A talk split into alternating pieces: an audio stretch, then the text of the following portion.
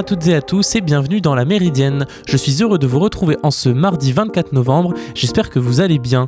Au programme de cette émission, nous allons parler des vaccins et particulièrement de ceux sur lesquels travaille le monde scientifique contre la Covid-19, dont plusieurs suscitent un grand espoir. Pour en parler, nous recevons Renaud, Verdon, pardon, infectiologue du CHU de Caen. Mais avant de parler de tout ça, je vous propose un petit tour de l'actualité en bref dans le Flash Info.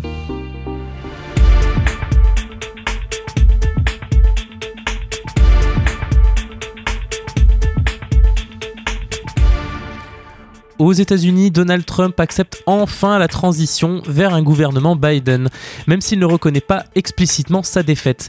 Je cite Dans l'intérêt supérieur de notre pays, je recommande que l'agence gouvernementale chargée de la transition fasse ce qui est nécessaire concernant les protocoles et j'ai demandé à mon équipe de faire, de même, a-t-il indiqué.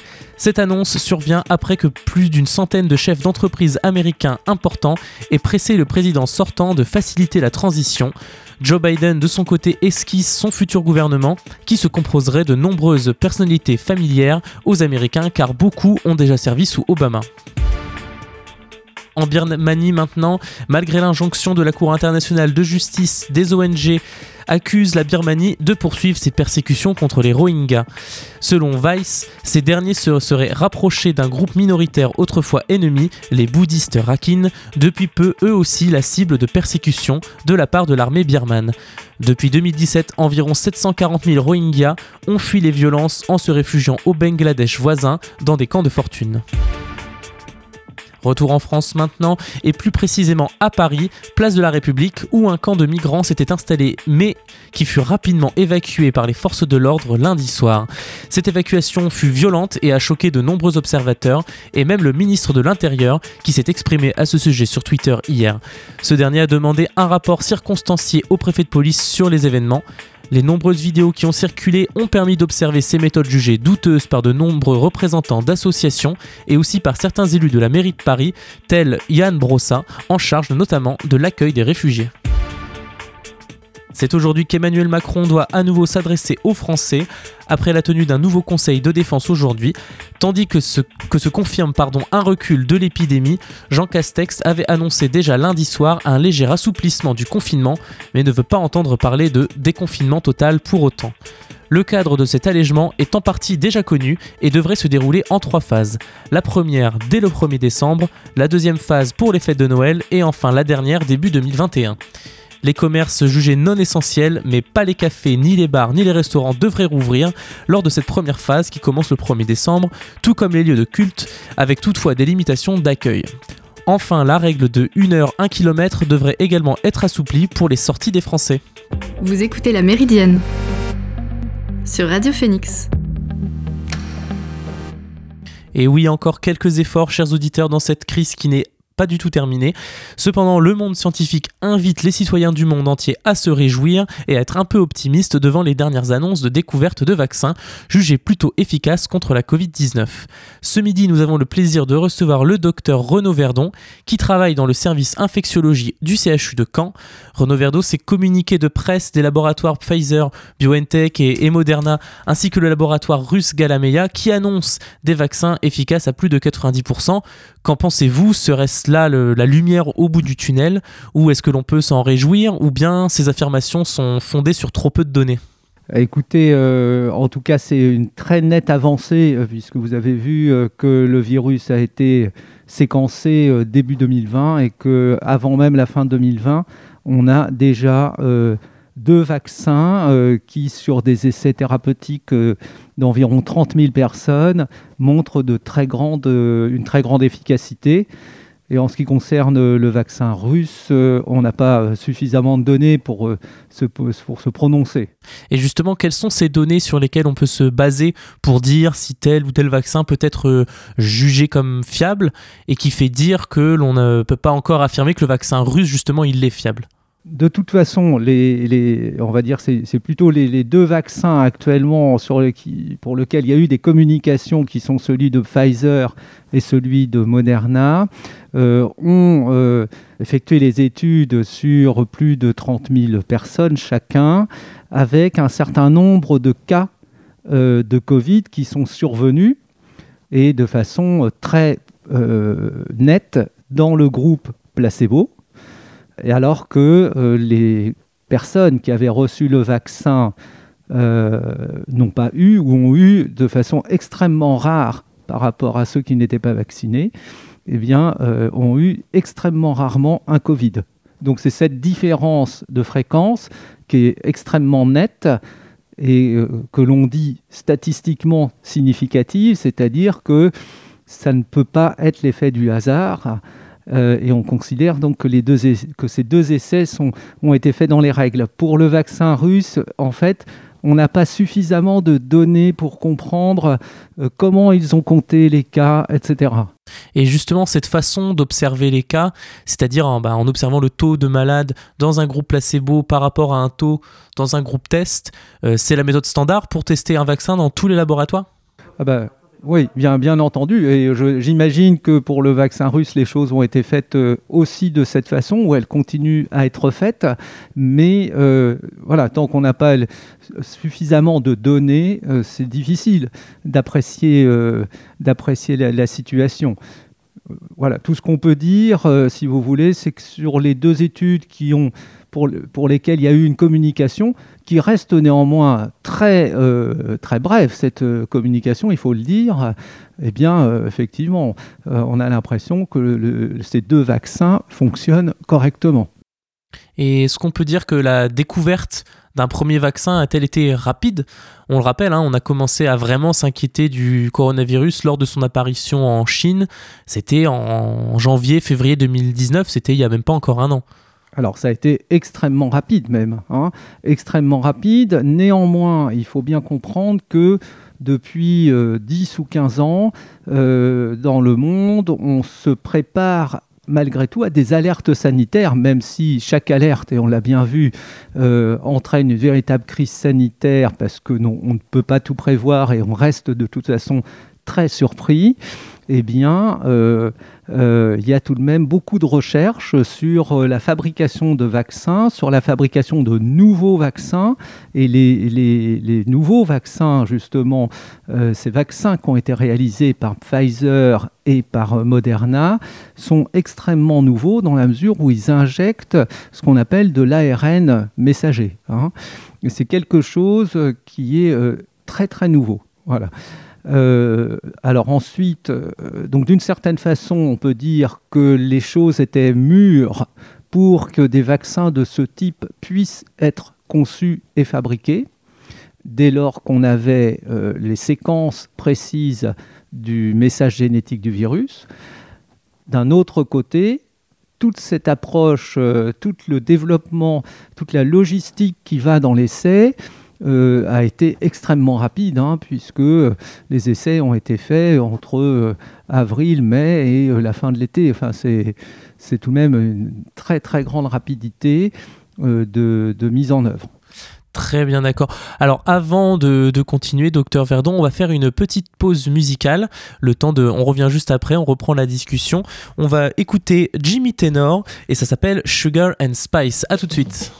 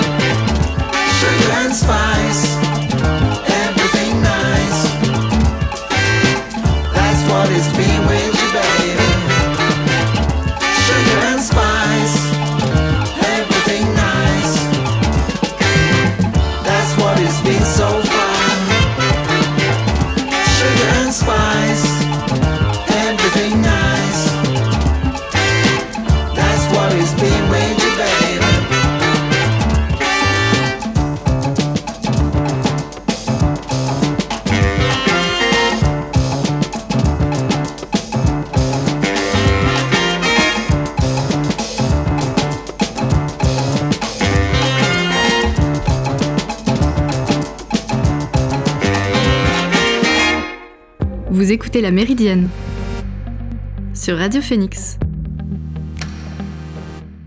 Et nous sommes de retour dans cette seconde partie de la Méridienne. Je suis toujours accompagné du docteur Renaud Verdon, infectiologue au CHU de Caen, et on parlait des, virus, enfin, des potentiels vaccins contre le virus de la Covid-19. Et on a parlé justement de, des deux vaccins euh, américains, Pfizer et Moderna. Alors on l'a dit, euh, ces deux tests que vous, Monsieur Verdon, vous jugez comme étant bah, les plus fiables et les plus encourageants, ils sont issus donc de laboratoires américains. Et ce sont souvent les Américains, hein, on a l'impression, qui sont à la pointe de la recherche scientifique. C'est euh, quasi une image victorieuse qu'ils donnent. Hein. Mais bon, on parle de vaccins donc américains. Mais est-ce qu'il y a eu une coopération finalement internationale autour de cette recherche, ou bien chaque pays a fait une sorte de course chacun dans son coin? Alors, je, ne connais pas très bien et je ne veux pas vous dire de bêtises, mais ce, que je peux vous dire, c'est que des laboratoires allemands, notamment, ont été impliqués. Et je crois pour les deux, vaccins. Hein. il y a eu BioNTech. Euh, pour euh, Moderna, je ne suis pas sûr, mais voilà. Donc en fait, euh, non, il y, a de la coopération et de toute façon, le monde scientifique euh, travail, il y a bien sûr une compétition entre les entreprises euh, lorsqu'il s'agit d'entreprises euh, de laboratoires pharmaceutiques, mais il y a également beaucoup de découvertes qui ont été faites par des laboratoires académiques dans des milieux universitaires ou hospitaliers. Et cette recherche-là, elle est, mise, elle est mise à la disposition de tout le monde. Et euh, c'est toute la communauté scientifique qui coopère. Donc, euh, ça n'est jamais l'œuvre de toute façon ni d'une seule personne, ni uniquement d'une société. Alors justement, vous avez, fait la différence là entre le laboratoire et le groupe pharmaceutique. Euh, le premier semble bah, se focaliser vraiment sur la recherche pure, tandis que le second, il est, bah, souvent critiqué pour sa supposée recherche de profit avant la sécurité. Est-ce que vous pouvez nous en dire plus entre ces deux, ces deux entités? Si vous voulez, euh, les laboratoires pharmaceutiques ont leur propre laboratoire, mais euh, ils ne font pas leur science tout seuls. Leurs propres laboratoires sont euh, bien sûr tenus, dirigés par des scientifiques de haute compétence, de haute stature, et qui eux-mêmes, bien sûr, sont en communication avec leurs collègues dans le monde entier.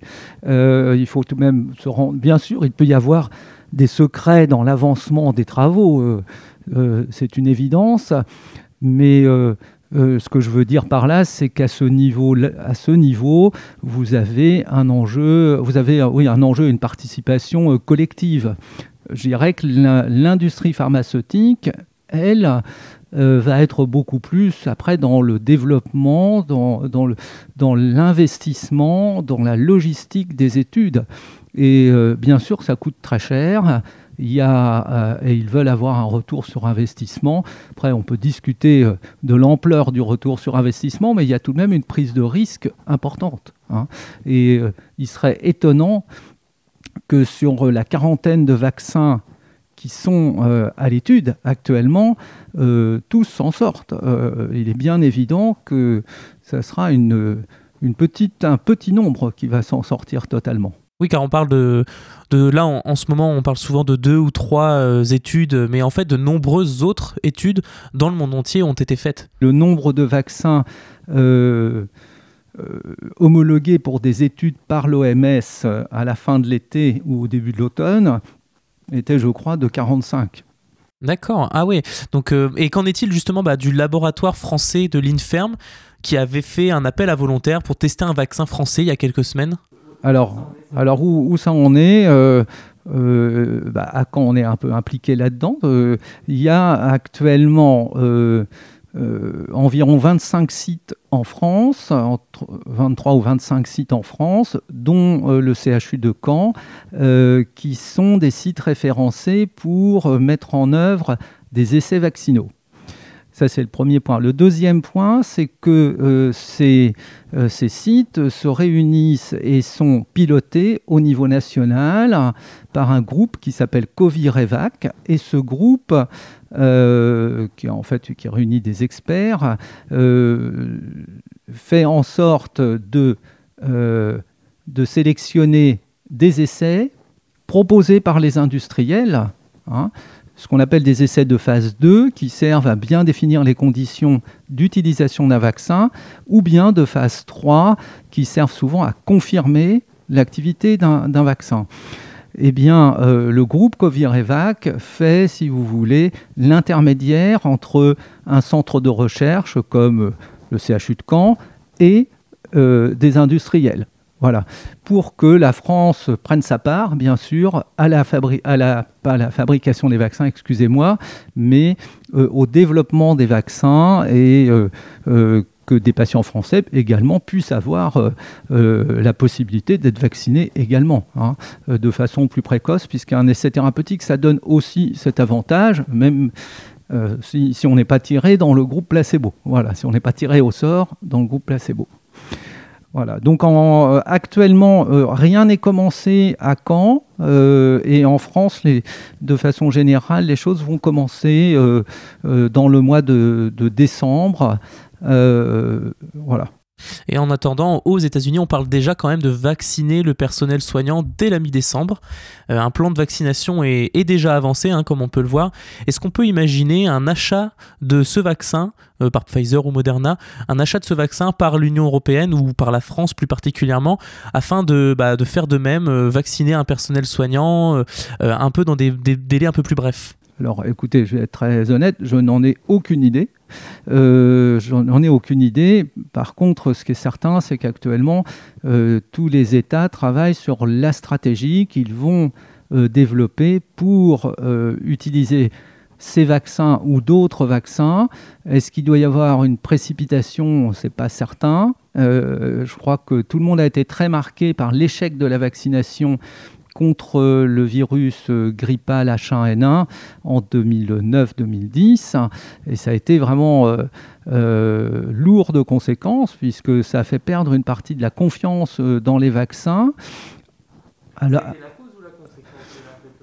bah c'est bon, on peut dire d'une certaine façon, c'est un peu la conséquence parce qu'il y a toujours une fraction de la population qui peut être contre les vaccins, mais je dirais que cette, fraction est en fait très faible c'est une fraction qui, peut, qui est de l'ordre de quelques pourcents, euh, qui, va parler beaucoup. Euh, en revanche, ce qu'on sait, c'est qu'il y a beaucoup de gens qui sont hésitants. Et donc les gens hésitants euh, peuvent finalement être influencés par les médias, par leur lecture, etc. Et puis basculer d'un côté ou de l'autre. Oui, puis le H1N1 avait aussi eu beaucoup moins d'impact et qui faisait beaucoup moins peur euh, également. Hein. donc le, rapport au futur vaccin potentiel sera sans doute différent. Alors euh, non, mais vous avez tout à fait raison, c'est exactement ça. Il y a eu euh, un impact sur la société qui a été tout, de même beaucoup plus faible. ce qu'il faut comprendre à l'époque, c'est que les médecins ou les pouvoirs publics redoutaient ce qui s'est passé avec la Covid pour le H1N1. C'était ça, hein, le, problème, avec toujours en, arrière-plan le spectre de la grippe espagnole. Voilà. Donc en fait, euh, ça ne s'est pas passé comme ça. il y a eu un deuxième point qui a été très important, et je pense que là, l'État euh, l'a bien compris, c'est que les médecins traitants, donc les médecins généralistes qui connaissaient euh, leurs patients, finalement, n'ont pas participé à la vaccination ou de façon extrêmement minime puisqu'il avait été organisé une vaccination dans des centres dédiés, des gymnases, des salles polyvalentes, etc. Et il est évident que si les médecins généralistes avaient pu vacciner eux-mêmes leurs patients, euh, les choses auraient été plus simples, ils auraient été capables d'expliquer eux-mêmes avec un degré de confiance beaucoup plus important. Donc ça, je, il est certain que euh, ce type de, je dirais, euh, de procédure va changer et que les médecins généralistes vont être euh, impliqués de façon très large. Est-ce qu'on peut pas faire un, est-ce qu'on peut pas faire un, parallèle entre ce qu'avait fait Emmanuel Macron un peu à mi-mandat, qui avait essayé de donner un peu plus de pouvoir aux, maires, donc à l'échelon local. Donc cette future stratégie de, de vaccination passerait peut-être dans une espèce de, je mets des guillemets, un séduction.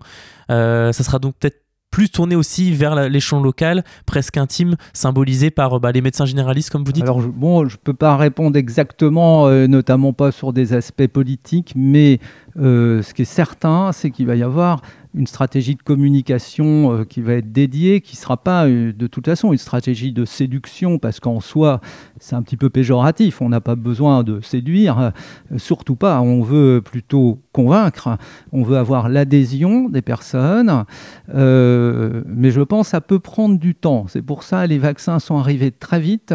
Est-ce que la mise en œuvre de la vaccination va être aussi rapide? Certainement chez certaines populations, je pense notamment aux personnes les plus fragiles, les personnes âgées, où là, euh, le bénéfice est tout de même extrêmement important pour eux d'être vaccinés. Mais, et il y a un mais, c'est qu'actuellement, les études n'ont pas été faites chez des grosses quantités de personnes âgées euh, ou de personnes fragiles. Euh, et on sait traditionnellement que ces personnes répondent moins bien à la vaccination. Oui, d'autant plus quand euh, sur les tests, notamment américains de Pfizer ou Moderna, on ne sait pas encore bien si ces vaccins ils sont efficaces parce qu'ils sont euh, éradiquent le virus purement et simplement ou s'ils sont efficaces parce qu'ils atténuent simplement les symptômes de la maladie causée par le virus. Donc on, attend quand même la fin de ces études pour en avoir le cœur net. D'ailleurs, ça dure combien de temps en général une étude complète d'un vaccin? Général, ces études durent euh, un minimum d'un an et demi, deux ans. Hein. Donc, euh, les résultats préliminaires sont déjà extrêmement intéressants, mais euh, il faudra tout de même voir dans l'avenir ce que ça donne. et il faut, se représenter hein, que sur 30 000 personnes, ou 35 000, hein, je, je, suis un peu approximatif sur ce plan, eh bien, il y a eu finalement au total, sur 35 000 personnes qui ont reçu soit le vaccin, soit le placebo, il y a eu 95 euh, personnes qui ont fait le Covid. Hein. et donc un très petit nombre dans le groupe vacciné et euh, la, très grande majorité de ces 95 cas dans le groupe n'ayant pas reçu le vaccin, euh, ayant reçu un placebo. Donc ça reste tout de même limité. Et si vous voulez savoir, par exemple, comment fonctionne le vaccin chez les plus de 65 ans, eh ben là, euh, vous vous retrouvez avec des effectifs plus faibles. Il n'y a peut-être que 30 personnes dans cette étude. Je, je, c'est une, simplement une estimation. Oui, et puis oui, voilà, euh, tout simplement parce que euh, l'inclusion de, des, patients les plus âgés est souvent un petit peu plus difficile. Hein, c'est, pour ça. mais bon, je me trompe, je me trompe peut-être, mais en tout cas, ce qui est certain, c'est que on n'a pas des des milliers de cas des études, je veux dire, qui comprennent des milliers de cas de Covid, qui vont nous permettre de juger vraiment avec certitude euh, de, l'efficacité dans telle ou telle population. On sait que ça fonctionne, on sait que ça fonctionne sur, euh, euh, sur les formes de Covid probablement banales, les plus courantes. Est-ce que ça limite la mortalité? Est-ce que ça limite les formes très graves? C'est encore difficile de le dire. Hein. et du coup, quelles questions doivent être posées et répondues hein, euh, avant de commencer une campagne de vaccination, notamment en France? Alors, euh, ce qui est certain, c'est qu'il va falloir. On va pas avoir tous les vaccins d'un seul coup, parce que le problème euh, ne se pose pas que pour la France, il se pose à l'échelle mondiale. Donc, euh, bien sûr.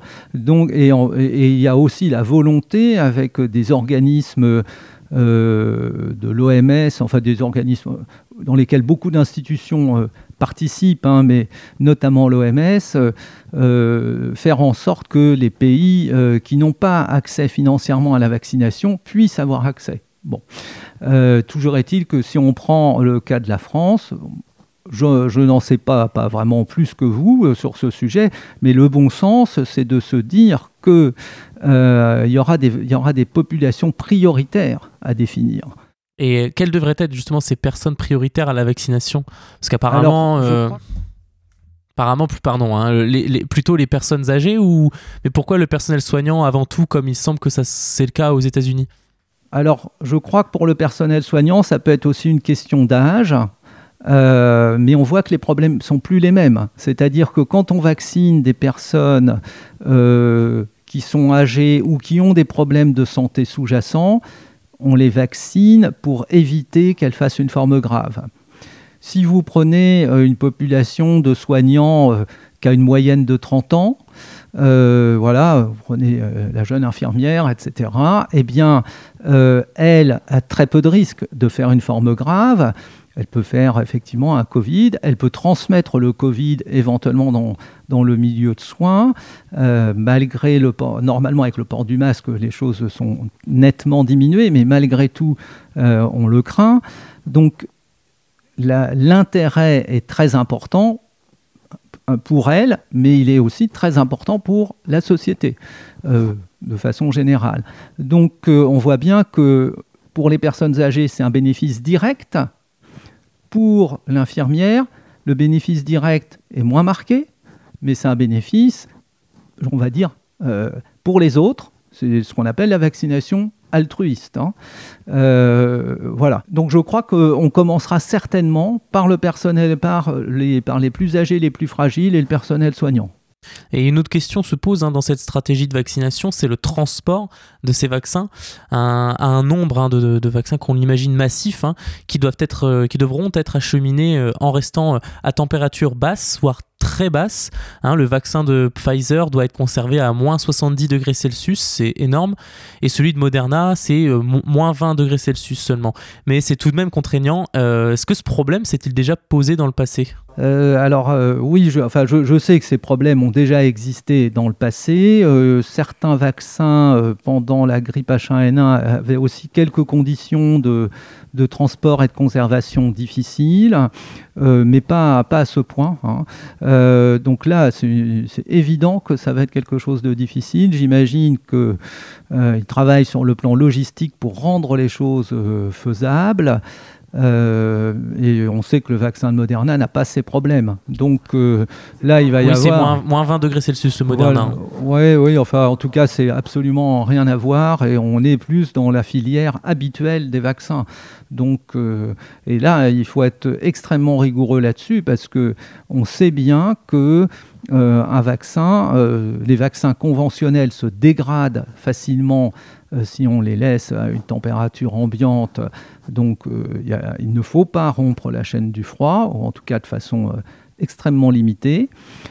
Et avec, ces deux nouveaux vaccins de Moderna et de Pfizer, on est tout de même dans, une situation où, ce type de vaccin est peut-être encore plus sensible à une rupture de la chaîne du froid. Hein. Donc ça pose tout de même des, grosses questions, mais de logistique principalement. Et pourquoi cette chaîne du froid, du coup, elle est importante pour les vaccins Alors, euh, c'est, euh, en fait, euh, vous savez que ce sont des vaccins à ARN. L'ARN, je vous rappelle que notre message génétique est composé d'ADN. Et pour que cet ADN fabrique des protéines, eh bien, on, il va d'abord être transformé en ARN. Alors, c'est en fait, l'ARN, c'est une molécule différente qui est d'une certaine façon plus maniable pour la cellule pour lire le message génétique qui est écrit dans les chromosomes.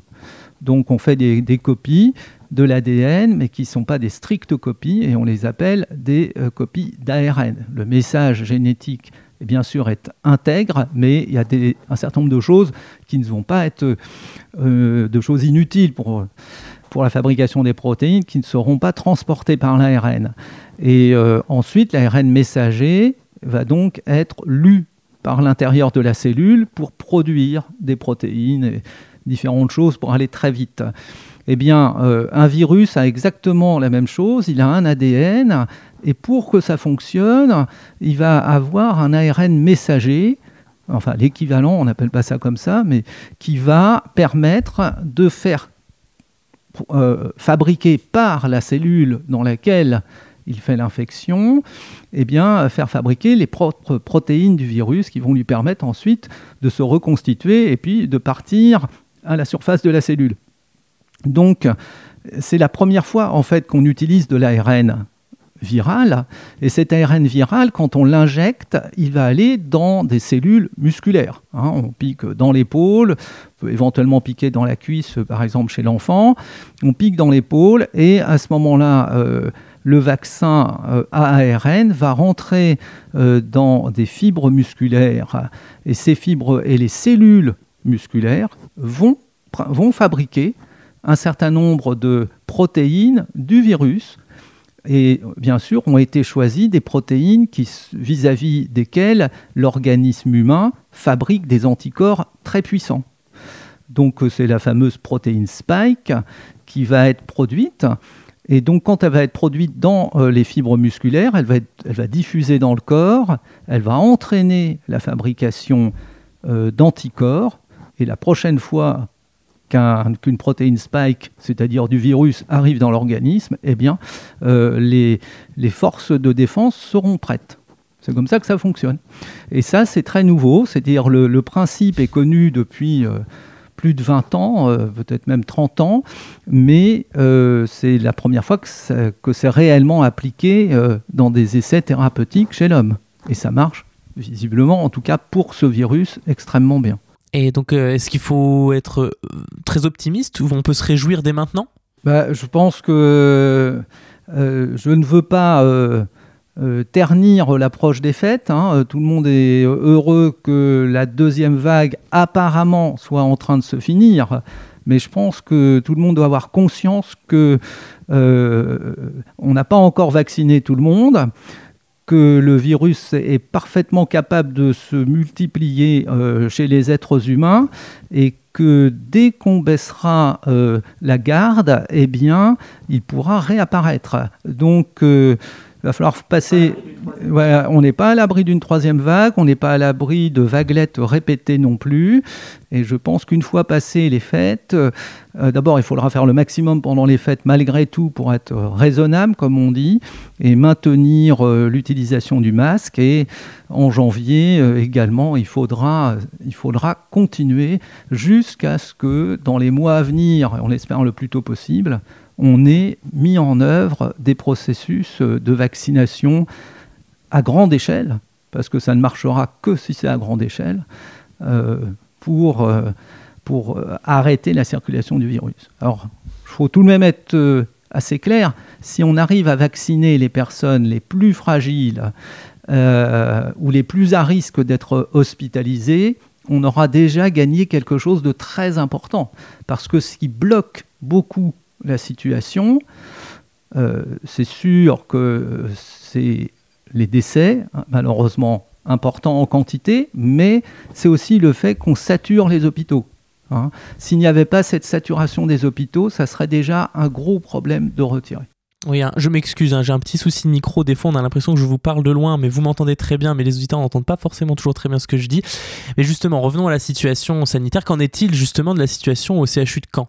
Eh bien, euh, ça va nettement mieux. Hein. On a atteint, il y a trois semaines, euh, deux ou trois semaines, excusez-moi d'être un peu approximatif, mais il y a environ deux semaines, autour de, on était autour de 90 patients, euh, ce qui est tout de même beaucoup, simultanément à l'hôpital, bien sûr, hein, hospitalisés, dont 26 en réanimation.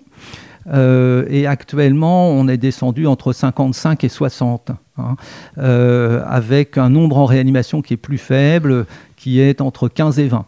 Et vous avez reçu des patients venant d'ailleurs en France durant cette seconde vague de la contamination, venant de régions où les hôpitaux étaient saturés? Alors il y a eu à l'échelle euh, de, je dirais, de, euh, de ce qu'on appelle le groupement hospitalier de territoire, il y a eu une aide euh, pour Lisieux qui a été à un moment en, difficulté, donc on a reçu des patients de Lisieux, mais en petit nombre. Hein.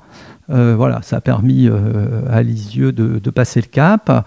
Euh, de même qu'à un moment donné, certains, plusieurs établissements de l'agglomération cannaise et même de plus loin, comme Falaise, vous avez, la, la clinique du Parc, vous avez eu euh, la clinique Saint-Martin, euh, la clinique de la Miséricorde, ont pris euh, des patients de médecine que nous ne pouvions pas hospitaliser hein, au début de, cette troisième vague. Hein.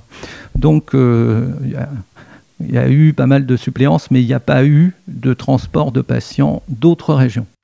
Très bien, très bien. Eh bien, merci beaucoup, docteur Verdon, d'être euh, bah, venu nous faire euh, cette piqûre de rappel, si j'ose dire, sur l'état des lieux des vaccins anti-Covid-19. Vous écoutez La Méridienne sur Radio Phoenix. Et nous arrivons à la fin de cette émission, j'espère qu'elle vous a plu. Je vous donne rendez-vous demain pour un nouveau numéro de la Méridienne, toujours à 13h. D'ici là, je vous souhaite une bonne journée sur Radio Phoenix, prenez soin de vous.